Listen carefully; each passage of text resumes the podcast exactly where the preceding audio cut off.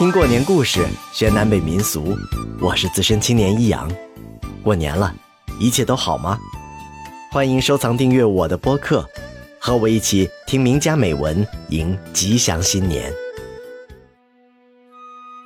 今天要分享的是肖复兴先生的散文《年味儿》。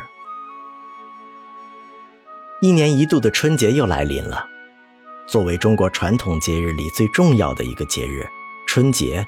过得越来越富裕，过年的年味儿却越来越淡，最后浓缩为一顿豪华的吃喝，一台电视台的晚会，乃至化繁为简为一个赵本山的小品，让大家乐呵乐呵，已经是一种不争的事实。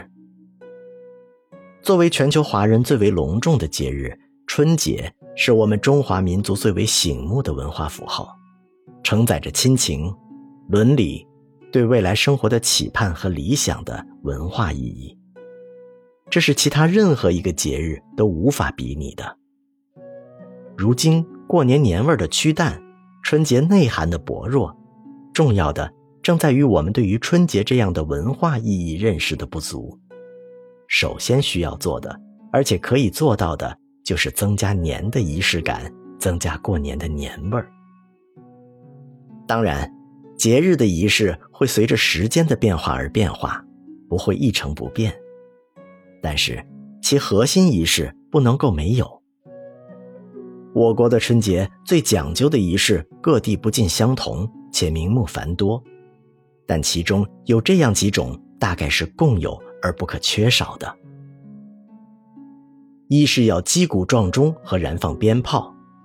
年的声音从来都是粗葫芦大嗓门儿。我们对年的祭祀和西方跪拜在神像或神父之前的心理膜拜不一样，而是要大声呼喊出来，甚至借助于外力，让声响得惊天动地，让神听得震耳欲聋。我想，这和我们国家长期处于农业社会有关。我们的神和节日更世俗化。腊月二十三的鼓点咚咚，表示新年到来的脚步声。古时称之为腊鼓，又称年鼓。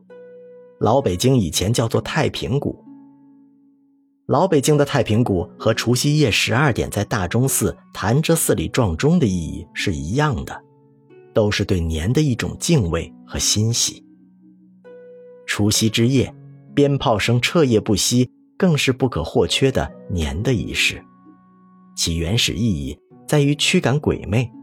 以后年的欢快热闹也靠它来体现。一是贴春联、剪窗花，年的色彩从来都是鲜红鲜红的。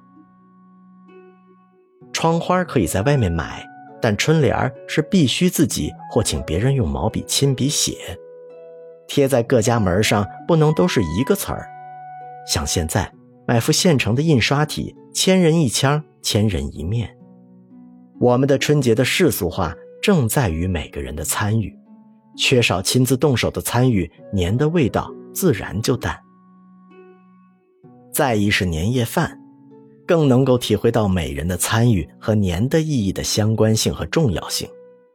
这大概可以称之为年的味道。不管穷人家还是富人家，丰俭由人，却都要自己动手。也就是说，年夜饭。不仅是不能够如现在一样到外面饭店包饭，而必须要是在各自家里吃，而且是必须要每个人都自己动手的。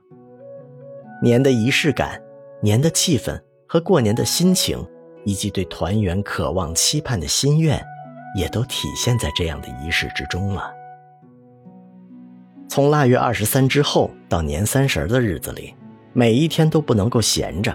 都安排好了关于年夜饭的密密麻麻的节目单各家都忙忙乎乎、红红火火，准备了那么多日子的各种美食，如同生旦净末丑一起隆重登场。而其中的饺子是必须要在鞭炮齐鸣中最后亮相的，那是年夜饭这出大戏里梅兰芳的压轴戏。当然，最后再吃几个素馅饺子。里面必须包一个铜钱饺子以求吉利，这是年夜饭的尾声，甩出的最后一抹高腔的余音袅袅。